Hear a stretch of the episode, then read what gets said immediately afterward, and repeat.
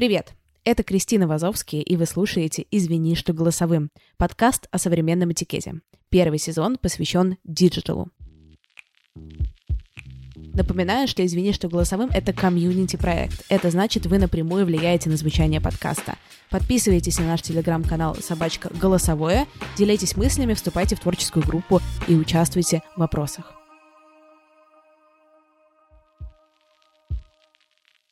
И напоминаю, что совсем недавно мы с моей командой запустили сервис Толк. Толк — это стартап, который облегчает жизнь подкастера. Там можно заказать монтаж, там можно заказать обложку, джингл и в целом проконсультироваться с нами насчет подкастов. Ссылки в описании, если вы начинающий или продолжающий подкастер, мне кажется, это будет вам очень полезно. Ну все, хватит болтать, давайте представим сегодняшнего эксперта. Эксперт сегодняшнего выпуска Людмила Сарычева. Людмила – редактор и соавтор книг «Пиши, сокращай» и «Новые правила деловой переписки». И сегодня мы будем говорить, собственно, о деловой переписке. Подключаем Людмилу.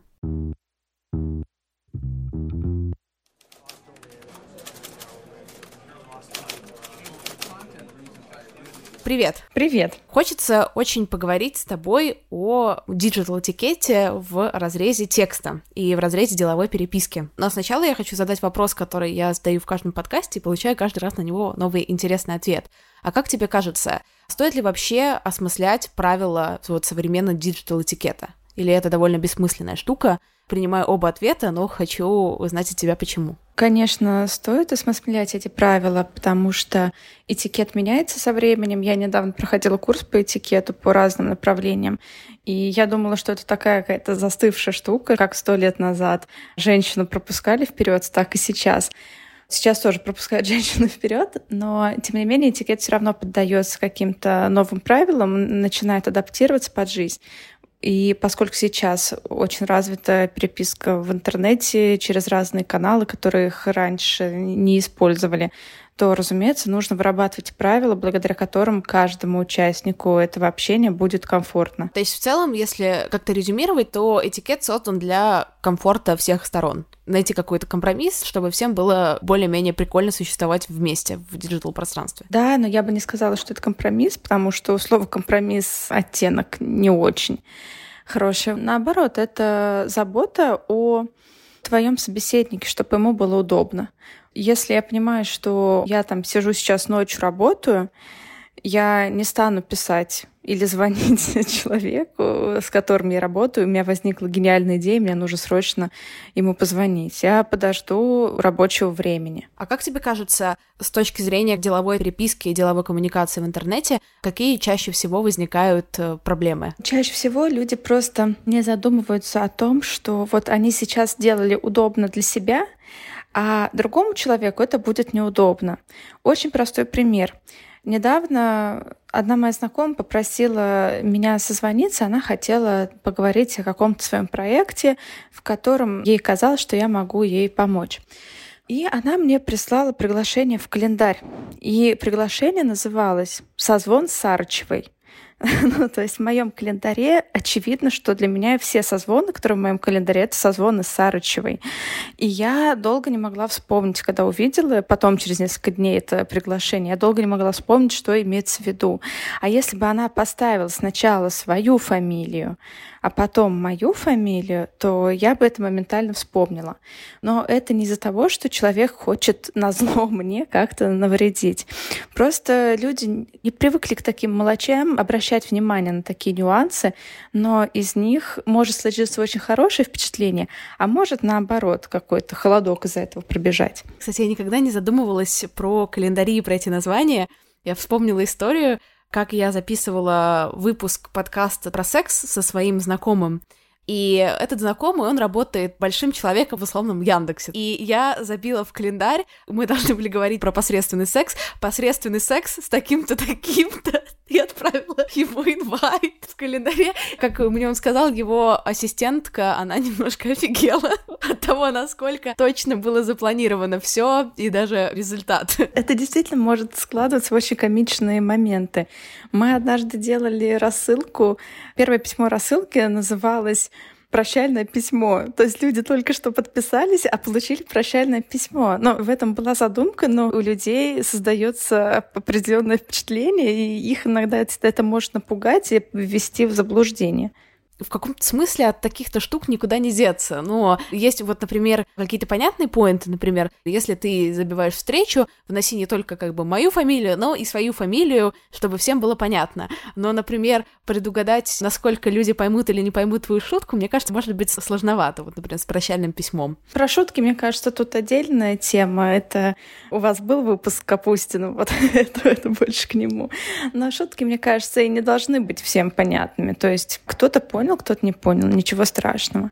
А я тебе еще хочу поправить немножко, что ты сказала, что и встречи в календарь поставить э, мою фамилию, потом твою. Обе. Да, хорошо поставить обе, но особое уважение и особая забота будет, если ты мне пришлешь приглашение, и первая фамилия будет там стоять твоя.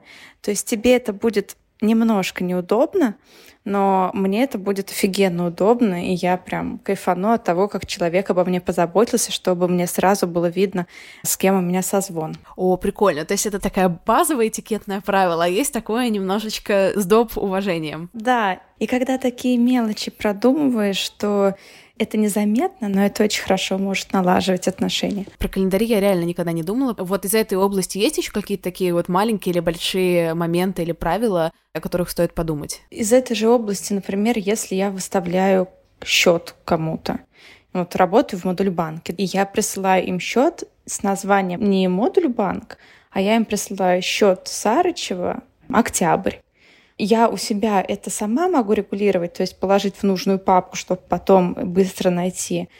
А бухгалтеру я знаю, что будет удобнее, потому что у нее очень много счетов, и ей проще найти будет по моей фамилии. Все в основном коммуницируют по работе через мессенджеры, особенно сейчас из-за удаленной работы. Никуда от этого не деться. Как не допускать конфликтов, если ты строишь коммуникацию через текст? Как минимизировать э, домысливание и интерпретации? Во-первых, чтобы их минимизировать, надо созваниваться. То есть есть э, ряд тем, когда лучше созвониться, чем продолжать какую-то переписку, потому что очевидно, что это приведет к конфликту. Если это какой-то важный разговор, ну то есть разговор о зарплате, например, не будешь вести в мессенджере. В любом случае нужно созвониться, и чтобы было проще, во-первых, контролировать свои эмоции, контролировать как-то эмоции собеседника, чувствуешь, что он как-то напряжен, но меняешь чуть-чуть русло разговора. В мессенджере это сделать все невозможно. Еще очень важная штука — это ошибка с именами, например. Если ты первый раз общаешься с человеком, а у него какое-то имя необычное. Надо уделить этому специальное внимание, написать имя правильно. Меня часто называют Любовь. А еще с именем, например, бывает, что ударение непонятно, куда поставить. И сначала общаешься в мессенджере с человеком, а потом созваниваешься и неправильно к нему обращаешься. И это портит впечатление. Здесь есть сразу несколько интересных моментов. Во-первых, хочется немножко закончить про имя, Например, вот какое-то странное имя, либо у людей еще есть такая, не люблю эту привычку, ставить иногда ники, либо писать э, латиницей имена, например, в том же Телеграме, и даже если это обычное имя, то только еще пять раз подумаешь, правильно ли ты его там произнес. Ну, а как к этому подойти? Вот, например, мы общались в мессенджере, и как-то имена избегали. А теперь мы созваниваемся, это адекватный вопрос из серии, а как правильно читать твое имя, как тебя зовут? Ну, э, это очень правильный вопрос, и есть люди, у которых непонятные ники в Телеграме. Есть люди, у которых ники эмодзями стоят. Это, конечно, дичь. В этом нет заботы о людях, с которыми ты общаешься. То есть, чтобы мне найти человека в Телеграме, я должна эмодзи в поисковую строку, что ли, вставить или что. Но мы не можем управлять этим. То есть я не могу заставить всех людей, с которыми общаюсь, написать там нормальные имена. Поэтому я могу отвечать только за себя и контролировать это только со своей стороны. Либо я сразу в Телеграме пишу, либо когда созваниваюсь, я спрашиваю, уточняю. Недавно у меня был случай, когда у девушки было имя Гирел, я не знала, куда поставить ударение. Мы вроде не должны были с ней созваниваться, но я на всякий случай уточнила, потому что это еще такой знак внимания моего к этому человеку, чтобы на будущее я не ошиблась. А вот еще один такой момент, мне кажется, про имена интересный. У большинства популярных имен есть привычные сокращения. Мария, Маша, Ксения, Ксюша, Людмила, Люда. Но вот некоторые, например, не любят какие-то сокращения, какие-то любят, а какие-то люди вообще не любят, когда их имена даже сокращают приемлемым образом. Тут тоже нужно лучший способ это просто прямым текстом взять и уточнить, и на всякий случай не сокращать самостоятельно. Да, но здесь важно просто как человек представился. Если мне знакомый или коллега представился Александрой, я к ней буду обращаться Александра, даже не буду это уточнять, просто потому что она так представилась, пока она сама мне не скажет, что «Люд, зачем ты так официально?» Бывает, что у людей просто какое-то сложное имя, они придумывают ему более простой аналог. Но я не буду же называть человека этим более сложным именем, потому что знаю, что он представляется по-другому. Вот, то есть я обращаюсь только так, как мне представились. Возвращаясь к переписке и к работе в час ночи. У тебя на сайте написано что-то вроде «не беру срочное, не работаю по выходным». Не берешь ли ты правда срочное и правда ли ты не работаешь по выходным? И если ты на сайте не врешь, то рассказывай, как создаются условия, чтобы не работать в выходные, ты отключаешь уведомления, ты не смотришь почту, и вообще могу ли я, если все работают в выходные, у нас культура компании, например, работать в выходные, могу ли я сказать, что нет, а я в выходные работать не буду, у меня есть рабочий день. Про себя, ну, это никого не должно касаться, работаю я или не работаю. Это сигнал, если я так пишу у себя на сайте, это сигнал, что мне не надо писать выходные. Я же эту заметку написала не просто так, причем написала ее там лет пять или четыре года назад. И это до сих пор работает. Но иногда приходится, конечно, самой отстаивать это право. Если мне кто-то написал в воскресенье по работе, я говорю, пожалуйста, напиши мне в понедельник. То есть работаю или нет, это уже лично мое дело. Я просто хочу, чтобы меня выходные не дергали с работой. Другое дело, как действительно понять эти границы. Можно писать или не можно. В целом правило такое писать выходные по работе не надо. Это личное время подразумевается, что человек не работает, он в это время отдыхает. Мы, конечно, можем надеяться, что человек сам будет отстаивать свои границы. У него, допустим, один номер для работы, другой номер для семьи, и он рабочий номер, например, отключает или отключает все уведомления. На это надеяться не надо, потому что мы это не контролируем. Надо делать то, что контролируем мы сами. Если мне приспичило написать в воскресенье, и я работаю, сижу, я не буду вовлекать в это остальных. Другое дело, что здесь есть нюансы. Например, если вы на работе общаетесь через Slack, Slack только для работы, и сотрудники, очевидно, что его выключают. А если они включают выходные, значит, они сами хотят поработать. Если вы там вдвоем с другом делаете стартап, и вы круглосуточно работаете, у вас есть такая договоренность написать любое время, это нормально. Если человек официально разрешил, сказал, если ты захочешь мне написать выходной, пиши в любое время, не стесняйся, это тоже нормально. По работе понятно. Ну вот, например, многие коллеги, я такое слышала еще, и дружат между собой например, у нас есть рабочий час, в котором работы на самом деле никакой не происходит, он на всех там, довольно бессмысленный с точки зрения коммуникации деловой внутри, потому что там все пропадает, но там постоянно скидываются мемчики. Есть ли такие правила, что, например, мемчики тоже только в рабочее время скидываем, или наоборот, только не в рабочее? И как э, работать с дружеской перепиской и с рабочей перепиской, когда вот это все между коллегами? Здесь все зависит от ваших договоренностей. Я руковожу редакцией. У меня есть два чата для редакции. Один рабочий, другой для мемчиков. В рабочий чат на выходные у нас замирает. Чат, который у нас называется «Кутильно», мы пишем и выходные иногда, скидываем смешные картинки и общаемся. Кого то напрягает, он может просто выйти из чата на выходные, например. Ты как редактор даешь обратную связь на чужие тексты, как на чужую работу в целом. Как давать обратную связь в тексте, чтобы не было больно? И в каких лучше, например, видах это делать? Мессенджерах, Google Доках, комментариях, что голосом, что текстом? Раньше я думала, что если человеку больно, это его проблема. Пусть наращивает себе толстую кожу, я буду комментировать так, как мне удобно. Потом я поняла, что таким образом со мной будут работать только люди какого-то определенного склада. И из-за этого я потеряю много людей, которые талантливые, трудолюбивые, исполнительные, которые хотят со мной работать, но им тяжело выносить правки какие-то грубые или агрессивные. Я стала гораздо более деликатной в комментариях. Естественно, здесь есть разница между тем, кому я комментирую. То есть есть редакторы, которые со мной работают полтора года, и они уже готовы к тому, что я могу где-то там не стесняться в выражениях. А есть редакторы, которые написали мне первый раз какую-то статью, и, естественно, им я объясняю просто максимально все подробно, очень подбираю выражения, очень деликатно. У меня есть несколько каналов, где я это делаю. Если, ну вот я проверяю статью, и там есть локальная штука, что нужно поправить, я оставляю комментарий прямо в документе.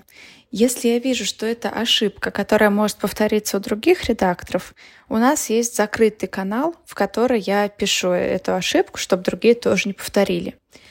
Если у меня есть какой-то большой комментарий по этой статье, и там нужно сильно как-то концептуально поправить, то я или пишу подробную рецензию в документе, не в комментариях, а прям именно в документе, либо созваниваюсь, либо записываю голосовое сообщение редактору. Мне кажется, сам формат Google Доков, когда я в Google Доке комментирую, он сам как будто бы не подразумевает какой-то вежливости как интерфейс, потому что там довольно маленькая окошко, там мне этот текст нормально не поправить, не выправить, поэтому там всегда у меня это выглядит, как будто я какой-то совсем мразь из серии «убрать», «нет», «бред», не так это работает. Зато потом, когда, если я вдруг переношу, и там есть какой-то комментарий у меня в мессенджере, я такая, это был хороший текст, но есть несколько моментов, которые нужно поправить. Под комментарием «бред», «кто это придумал», «вырезать мозги этому человеку», возможно, стоит рассмотреть еще раз. Ну вот я сейчас сейчас комментарии оставляю в Google Доке такими, что я подразумеваю, что это может стать постом в мой канал.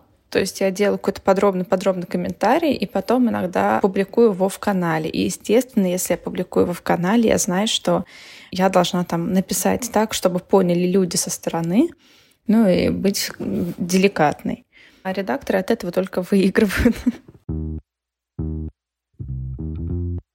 чем отличие коммуникации деловой в почте и в мессенджерах, и как поменялись правила, как тебе кажется, за последнее какое-то количество лет, потому что у меня есть ощущение, что что-то поменялось, но не могу сформулировать что с точки зрения коммуникации, где в мессенджер, где в почту, и как там общаться и там, и там. Правила даже не то, чтобы меняются, они просто начинают как-то устанавливаться, потому что этому каналу связи не так много лет. Понятно, что были бумажные письма, но это просто вообще другой формат. И поэтому правила только-только вот как-то устанавливаются. Переписка в мессенджере, ну, понятно, что она какая-то более оперативная. Я бы переходила в мессенджер с незнакомым, мало знакомым человеком только после его разрешения. Все равно спросить его о том, когда ему можно писать. То есть, если я знаю, что я могу вдруг написать в воскресенье, ну, можно спросить, поскольку ему писать, какой у него график работы. Я, например, работаю до 16 часов каждый день. Все, с кем я работаю, об этом уже знают. Созвоны не назначают на время позже. Если что-то все-таки нужно позже, ну, там заранее договариваемся. Мессенджеры, конечно, более все неформально, а еще там очень круто, что есть все эти стикеры, эмодзи. И стикер — это вообще великолепное изобретение, которое отлично может передавать эмоции. То есть благодаря тому, что переписка там более быстрая, благодаря вот этим дополнительным инструментам, можно лучше считать эмоции человека. Но это же имеет и негативные последствия. То есть если меня что-то возмутило, то я скорее письмо я не отправлю очень быстро, я подожду. А когда есть мессенджер, то я начинаю строчить, я могу даже не успеть остановиться и подумать, что вот сейчас мне надо выдохнуть, успокоиться и после этого написать. То есть тут такая очень двоякая ситуация получается. А есть какой-то у тебя в голове стикер-этикет? Вот этот вот пак он вот после того, как мы прошли какую-то стадию отношений, а вот этот пак, он такой старт-пак стикеров для всех, и тут я чекаю, мы на одной стикер волне или не на одной. У меня нет каких-то устоявшихся правил, но я стараюсь, если там с человеком как-то общаюсь официально, но хочу показать, что со мной можно шутить, и я отправляю ему какой-нибудь смешной стикер, но без мата. То есть там в Кутильне, например, я постоянно отправляю матерные стикеры какие-то, потому что они самые веселые. Человеку такому в более официальных отношениях я отправлю стикер какой-нибудь тоже комичный, дурацкий, но в рамках все равно, чтобы он был. Многие сейчас вообще перестали звонить по телефону, если там только не совсем какой-то крайний случай. Мне кажется, что сейчас уже такой появился, ну, по крайней мере, или появляется страх пользоваться электронной почтой. Как ты думаешь, откуда это все идет? Ну, я о таком не слышала. Ты не слышала о страхе электронной почты? Нет. Я просто, наверное, слишком стара. Недавно пользуюсь почтой, у меня нет страха. И более того, я бы тебя поправила про телефон. Это вот мы такие сидим тут, хипстеры, работаем в диджитале, в Google документиках, а на самом деле, мне кажется, процентов 80 людей в России они по-прежнему звонят друг другу и общаются. У меня сестра работает в больнице, врачи между собой всегда звонят, пациенты им звонят. Мы делали ремонт, ремонтники, прорабы нам все время звонили. Чуваки, которые делали кухню, звонили. Люди просто не умеют писать в мессенджере, наоборот, они не умеют этим пользоваться, они не представляют, как можно задать вопрос не по телефону, а в мессенджере. Так что нам к этому еще вообще идти идти, а страх электронной почты — это, видимо, у какой-то очень маленькой группы людей есть. Господи, ты сейчас реально, когда это все перечисляла, ты описала просто мой ад. Они тебе позвонили, и ремонтник, и врач. Я просто принципиально не беру телефон, если это не моя мама. Я не беру уже телефон с незнакомых номеров, часов каждый раз, когда я нарушаю это правило, это какие-нибудь мошенники или реклама. Но реально даже сейчас заказываешь в интернет-магазине какие-то покупки, делаешь, и они чтобы подтвердить заказ, они зачем-то звонят. Я не нахожу этому объяснения. Я оставила им свою почту, они могут прислать смс -ку. Я уже оплатила заказ, но они мне зачем-то звонят, чтобы его подтвердить. Просто напишите мне, заказ подтвержден. Но люди это не умеют почему-то. На своих каких-то курсах по подкастингу я говорю, что если совсем вам нужен какой-то гость, но никак не отвечает, можно позвонить и испугать человека, и, возможно, он согласится, просто потому что ему никто полгода уже не звонил. Вообще, мне еще кажется, что по телефону сложнее отказать, потому что тебя застают врасплох. Но я думаю, что если бы на моем месте сидел какой-нибудь опытный пиарщик, он бы сказал, вообще не стесняйтесь звонить, звоните, доставайте, будьте настойчивыми, очень вежливыми, но очень настойчивыми. И это тоже нормальная позиция, это работает, это помогает добиваться своего.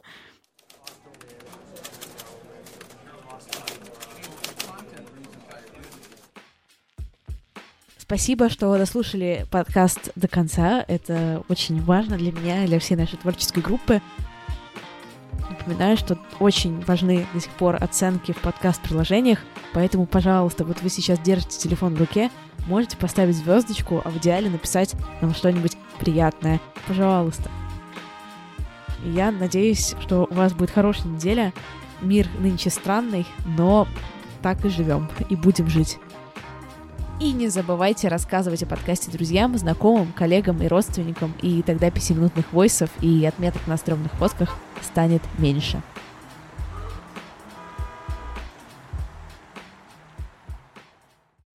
When you need mealtime inspiration, it's worth shopping Kroger, where you'll find over 30,000 mouthwatering choices that excite your inner foodie. And no matter what tasty choice you make, you'll enjoy our everyday low prices, plus extra ways to save, like digital coupons worth over $600 each week. You can also save up to $1 off per gallon at the pump with fuel points. More savings and more inspiring flavors make shopping Kroger worth it every time. Kroger, fresh for everyone. Fuel restrictions apply.